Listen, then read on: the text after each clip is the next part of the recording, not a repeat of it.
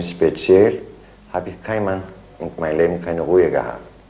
Meines ganze Leben, sind ich bin von Sobibor raus, tue ich keine andere Sache nicht machen. Ich denke, ich schlafe, ich stehe auf und immer, ich tue nur sprechen und erinnern Sobibor. Das ist Stanislav Schmeisner. Seine Freunde nannten ihn Schlomo. Er hat den Holocaust überlebt. Aber 35 Jahre später steht Schlomo plötzlich wieder vor der Bestie von Sobibor, vor dem grausamsten Wärter, von dem Vernichtungslager, aus dem Schlomo nur knapp entkommen ist.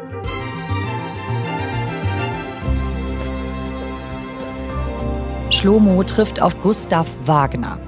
Das passiert 1978 in einer Polizeistation in Sao Paulo in Brasilien.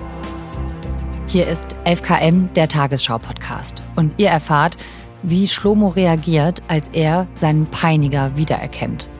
Und ob es am Ende überhaupt eine gerechte Strafe geben kann für so etwas Unbegreifliches wie den Holocaust. Ich spreche mit Investigativreporter Antonius Kempmann vom NDR. Er hat über viele Jahre gemeinsam mit seinem WDR-Kollegen Martin Kaul die unglaubliche Geschichte von Schlomo recherchiert. Hallo, herzlich willkommen. Hallo. Mein Name ist Viktoria Michalzack. Heute ist Freitag, der 27. Januar, Holocaust-Gedenktag.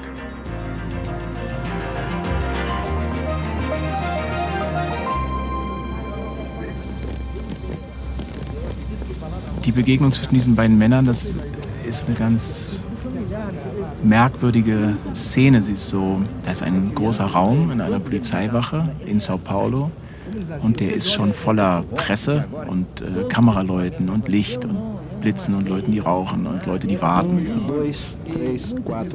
Und dann kommt Stanislav Schmeißer, der wird befragt. Journalisten kommen und versuchen erstmal zu verstehen. Eu esteve em Campos do Sobibor de 12 de maio de 1942 até Okay, das hier ist Schlomo. 14 anos, quando cheguei em Sobibor. Also er spricht nicht Deutsch, sondern Portugiesisch. Und dann wird irgendwann Gustav Wagner reingeführt. Und zuerst sehen sich diese beiden Männer nur so über den Raum quer und gucken mal so hier und da. Und dann fangen die Journalisten an zu fragen und sagen, der Mann, der da gerade reingekommen ist, ähm, ist das der Gustav Wagner, den Sie meinen? Und dann guckt Spitz. Schlomo nur einmal kurz rüber und sagt, ja, das ist er, das ist SS-Oberscharführer Gustav Wagner. Und dann guckt er immer wieder rüber und dann ist es irgendwie klar, jetzt kommt es zu einer Konfrontation. Und Wagner kommt dann ran und ähm, die beiden Männer reden dann miteinander.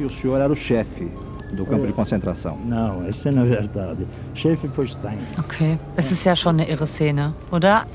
Ja, das ist ein Moment, den man, glaube ich, so ganz selten sieht. Also vielleicht hat man den mal bei Gerichtsverfahren gehabt oder so, aber diese Konfrontation zwischen Tätern und Opfern, diese Unmittelbarkeit, auch die ist nicht moderiert durch irgendwas, nicht zum Beispiel durch die Rolle eines Zeugen oder so. Das ist einfach, sie treffen sich da ja nicht im Gerichtssaal, sie treffen sich einfach in einem Raum, in einer Polizeiwache. Und deswegen ist es auch so lebendig, die Auseinandersetzung, die sie haben, die ist nicht, wird nicht von irgendwem geleitet oder so. Die beiden Männer fangen an, das unmittelbar miteinander klären zu wollen.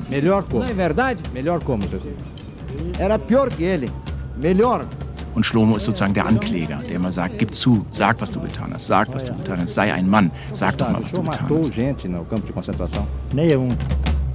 Die Journalisten fragen sehr offen und fragen auch Wagner sehr offen und sagen, ja, sagen Sie mal, wir haben gehört, Sie waren da, wie, wie müssen wir uns das vorstellen, was war das für ein Lager, was, wie sah es da aus? Und die fragen erstmal so relativ mm, offen und Wagner versucht ein Bild von sich zu zeichnen als jemand, der da war, der da irgendwelche Tätigkeiten hatte, der aber mehr oder weniger fast nie im Lager war, sondern da mehr so Hilfstätigkeiten ausgeführt hat und versucht alles von sich wegzuschieben. Er wird dann olha, von einer deutschen Journalistin gefragt, ob er denn ein Nazi sei. einer, der für sein Volk national denkt, das ist ein Nazi. Und dann sagt er, ein Nazi, ein Nazi, was soll das schon sein? Was ist das? Was heißt das? Ist das ein Schimpfwort oder ein Ehrenwort oder, oder ich weiß nicht, was das Er ist. versucht das alles von sich wegzuhalten.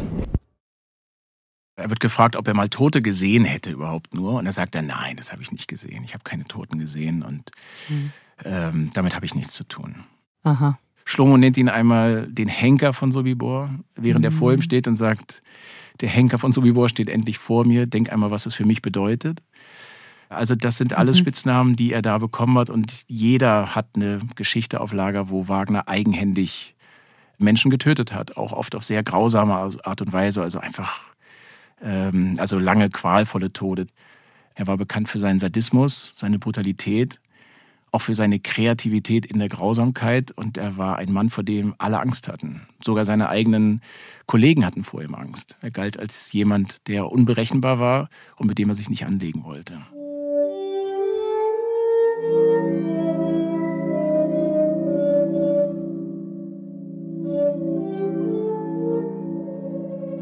Antonius, du bist ja Investigativreporter beim NDR.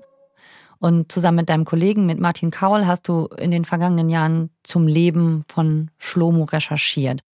Wer das ist, wie es zu diesem Treffen gekommen ist. Und du bist auch zu dem Ort gegangen, wo diese Geschichte gewissermaßen begonnen hat, nach Sobibor. Das ist ein kleiner Ort im heutigen Polen. Wie sieht es da heute aus? Heute ist es da so, dass man sehr genau gucken muss, wenn man noch Reste oder überhaupt Artefakte sehen will von damals, denn die Nazis, die wussten natürlich, dass ähm, davon nichts übrig bleiben soll. Ihre Taten sollten ja nicht irgendwie offensichtlich werden. Und sie haben sehr penibel dieses Lager zurückgebaut. Und sie haben auch dort an der Stelle, wo das Lager stand, haben sie einen Wald gepflanzt damit äh, keine Spuren zurückbleiben. Und man muss heute schon in der Erde graben, um überhaupt noch Reste zu finden, Fundamente von der Gaskammer oder Objekte, die die Juden dort irgendwie fallen gelassen oder vergraben haben, Wertgegenstände oder so. Das wird heute alles noch gefunden. Aber es ist nicht so, dass man sich kein Bild machen kann. Von dem Lager an sich ist halt nichts übrig geblieben. Aber man sieht durchaus noch Sachen, die Rampe zum Beispiel, wo die Juden angekommen sind und von dort direkt dann zur Vergasung zu gehen, die ist noch da. Also wenn man da steht, ähm, und das Lager im Kopf hat, dann kann man es sich natürlich alles sehr gut noch vorstellen. Okay. Damals, als Sobibor ein Vernichtungslager war, da ist Schlomo Schmeißner dort hingekommen. Was weiß man darüber? Äh, er kommt mit einem der ersten Transporte im Lager an, im Mai 42. Da hat das Lager gerade aufgemacht. Und er kommt mit seiner Familie zusammen an und er wird erstmal von seiner Familie getrennt. Man darf ja auch nicht vergessen, der ist, äh, als er da ankommt, ist er 15, also er ist noch ein halbes Kind. Die SS-Leute wissen, sie brauchen einige Arbeitsjuden, die für sie Dinge erledigen können, die zum Beispiel das Lager auch weiterbauen, was damals von der Größe her noch gar nicht ausreichend ist. Deswegen nehmen sie aus jedem Transport ein paar Leute raus und ähm, dann fragen gewisse Berufe ab, sagen, ist hier ein Tischler, ist hier ein Maurer und so weiter. Die werden dann rausgeholt. Und ähm, als die Waggontüren aufgehen, ist äh, der erste Mensch, den Schlomo sieht, ist Gustav Wagner. Dem Tag, wenn ich bin angekommen, habe ich den Gustav Wagner gesehen. Der hat es auf die Leute geschossen. Viele Leute sind totgefallen. Schießen Leute, unterhagene Leute und hängen Leute. Das war eine normale Sache in Sobibor. Und Gustav Wagner nimmt die Selektion vor und sucht sich die Leute raus, die er braucht. Und Schlomo äh, meldet sich dann freiwillig und sagt, ich bin aber Goldschmied, kann mhm. ich nicht irgendwie auch was tun? Und dann holt Wagner ihn raus und sagt, ja doch, Goldschmied, das klingt interessant, das kann mir von Nutzen sein und selektiert ihn aus und Schlomos restliche Familie wird aber sofort zur Vergasung geführt. Was haben Sie denn da als Goldschmied gemacht? Ringe, Monogramme, verschiedene Sachen. Es gibt einen unglaublichen Anfall auf einmal von Schmuck, von Gold, von Dingen, die Leute halt so dabei haben. Und dann gibt es natürlich auch noch eine sehr makabre Quelle, gibt es natürlich auch noch die Goldzähne, die Leute in den Mündern haben. Das heißt, die Arbeitsjuden, die die Gaskammern ausleeren müssen und die Leichen dort entnehmen, die werden dann auch zusätzlich noch beauftragt, allen Toten die Goldzähne herauszubrechen.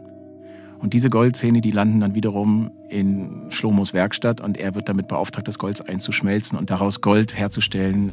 Für die SS-Leute oder für wen? Für die SS, nur für die SS. Das heißt, er wird dann Teil dieser Verwertungsmaschinerie. Mhm. Ähm, und das ist das, was er tun muss, um zu überleben. So überlebt er. Boah, Antonius. Das ist so hart, oder? Ich finde es echt. Oh, da musste ich, mal, musste ich mal ganz kurz ganz doll schlucken. Ja, das ging uns auch oft so.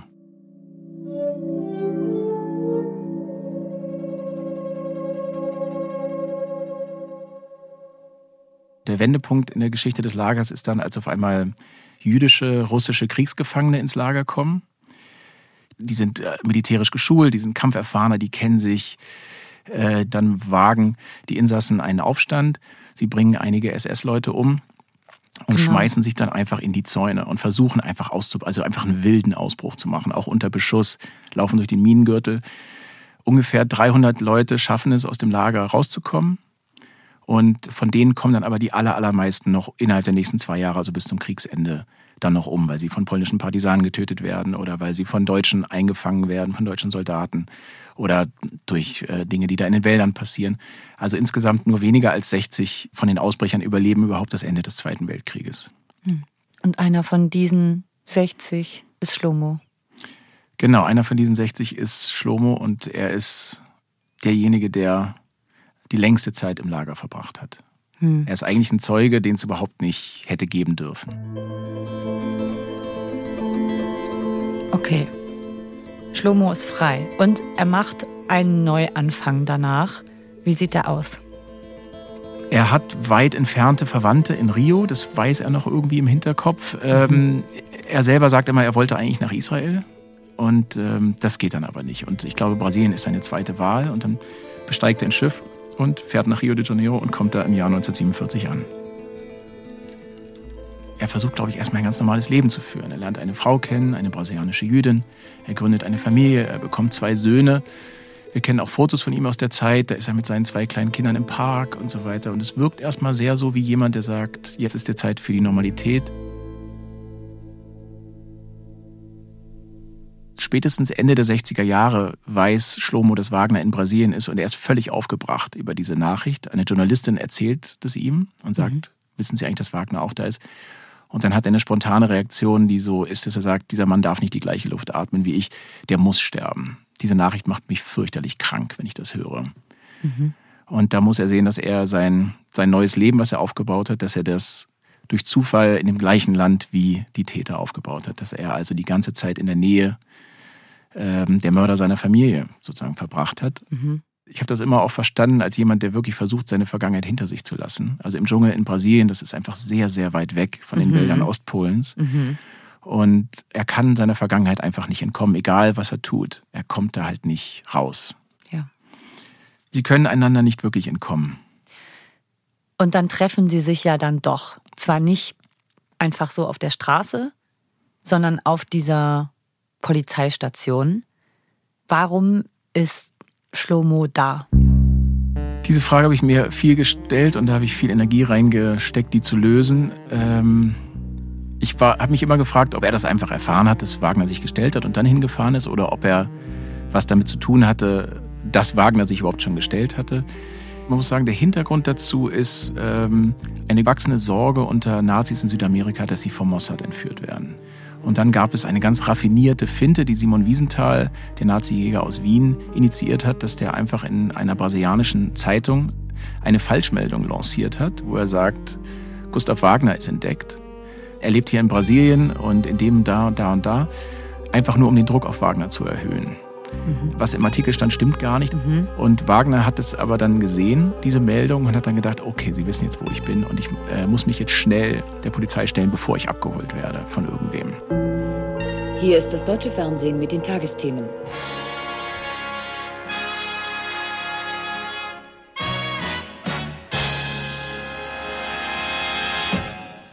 Guten Abend, meine Damen und Herren. Heute Nachmittag hat in Brasilien ein Deutscher, der Gustav Franz Wagner heißt, und der gestern von der brasilianischen Polizei festgenommen wurde, erklärt, dass er Oberscharführer der SS in den Konzentrationslagern Treblinka und Sobibor gewesen sei. Er selber sagt, Schlomo selbst sagt selber, ich habe in den Abendnachrichten gesehen, dass Gustav Wagner sich gestellt hat und bin dann in ein Flugzeug gestiegen und bin nach Sao Paulo geflogen. Und dann kommt es äh, dann am nächsten Morgen dann zu dieser Auseinandersetzung mit der Polizeiwache. Das ist ein Moment des Triumphs für ihn, glaube ich. Also er sagt nachher einmal, das ist das, das Größte, was ich im Leben je getan habe. Und das, was ich mir am meisten gewünscht habe, war Gustav Wagner noch einmal wiederzusehen. Und während dieser Begegnung ist er auch sehr, also er versteckt sich nicht. Er, er führt die Anklage und man merkt, dass ihm das, äh, das ist jetzt auch sein Moment, etwas zu tun. Und äh, auch eine, also er wirkt sehr selbstbewusst und gefasst und gut vorbereitet auch. Der, auf, ja. Also Schlomo redet hier auf Wagner ein. Also er konfrontiert Wagner mit all seinen Taten und fordert ihn immer auf zu gestehen. Und das ist das große Thema, dass er immer sagt, sei ein Mann, sei ein Mann, gesteh endlich. Und Wagner redet sich natürlich mit allem raus und äh, Schlomo macht sich auch über ihn lustig und sagt, ja, jetzt sag endlich, was du getan hast. Also er, er lockt ihn auch und er reizt ihn auch und sagt, sag's jetzt endlich, sag's jetzt endlich. Er wird dann gefragt, was möchten Sie denn, was mit Wagner geschieht? Und dann sagt er, ich möchte gern, dass der ins Gefängnis geht. Und dass der Zeit hat, darüber nachzudenken, was er getan hat.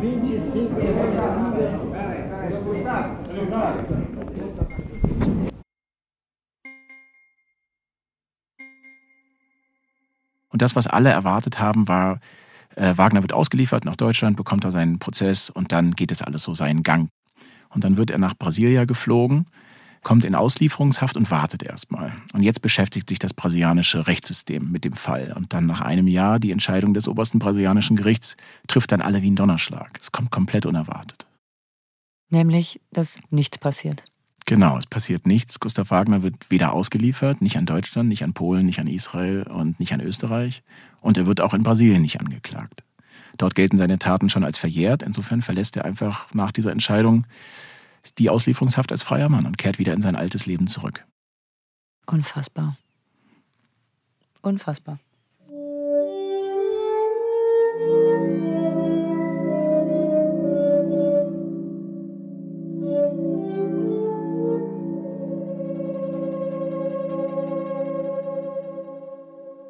Also Gustav Wagner, die sogenannte Bestie von Sobibor oder der Henker von Sobibor, der ist jetzt wieder frei. Und ihm wird auch nicht der Prozess gemacht. Es hieß damals, der Fall ist verjährt.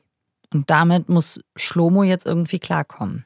Aber wie, wie geht Schlomo damit um? Wie Schlomo damit umgeht, das ist die große Frage, die uns äh, beschäftigt hat in dieser ganzen Recherche.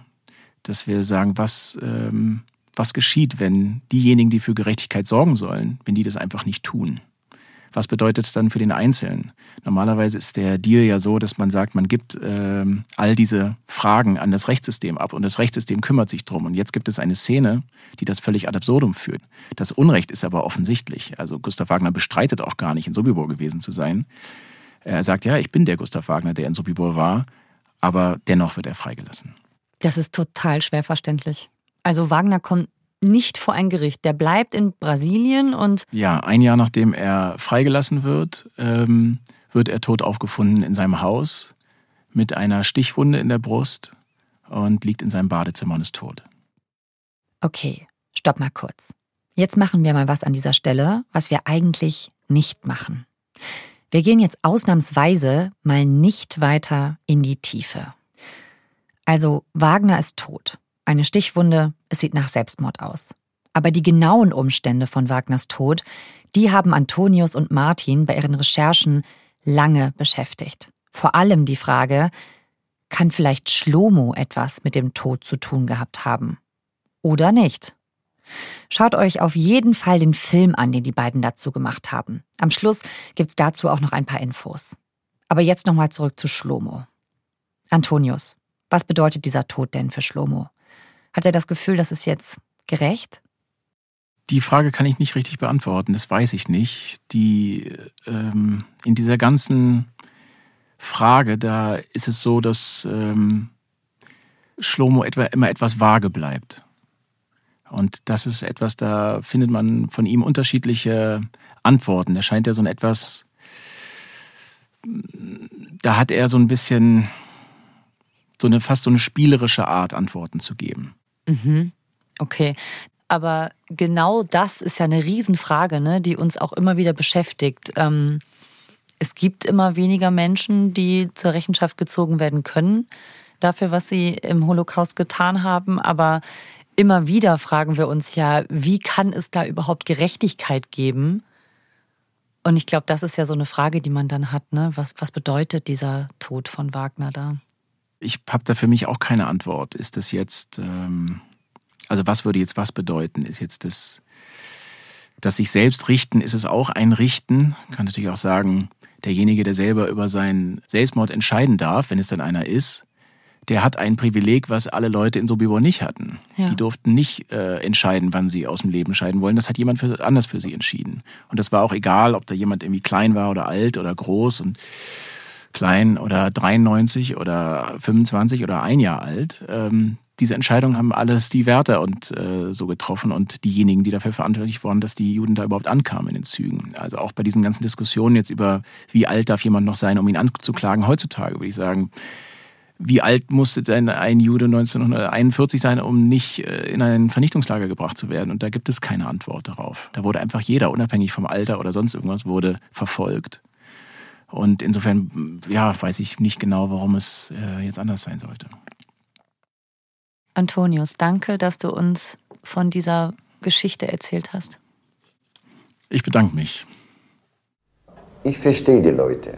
Die sind ganz müde von Sobibor. Ja. Bei so einem Gericht tut der Mann, ich habe das bevor gesagt, tut er alles überleben. Aber doch, ich denke, das ist unsere Pflicht. David soll immer reden, immer erinnern, damit wir sollten keine andere Holocaust nicht haben. Und ich glaube, dass die Zeiger haben gesagt, die kommen nicht, aber wenn wir brauchen, die werden noch einmal kommen. Mhm. Und noch zehnmal, noch hundertmal. Das war unsere Folge für heute, hier bei 11KM, der Tagesschau-Podcast. Mit der Geschichte von Stanislav Schmeißner und seiner Suche nach Gerechtigkeit.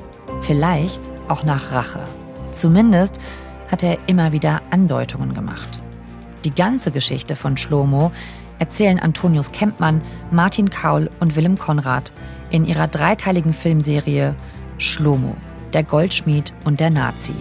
Die findet ihr in der ARD Mediathek und den Link dazu in den Show Notes.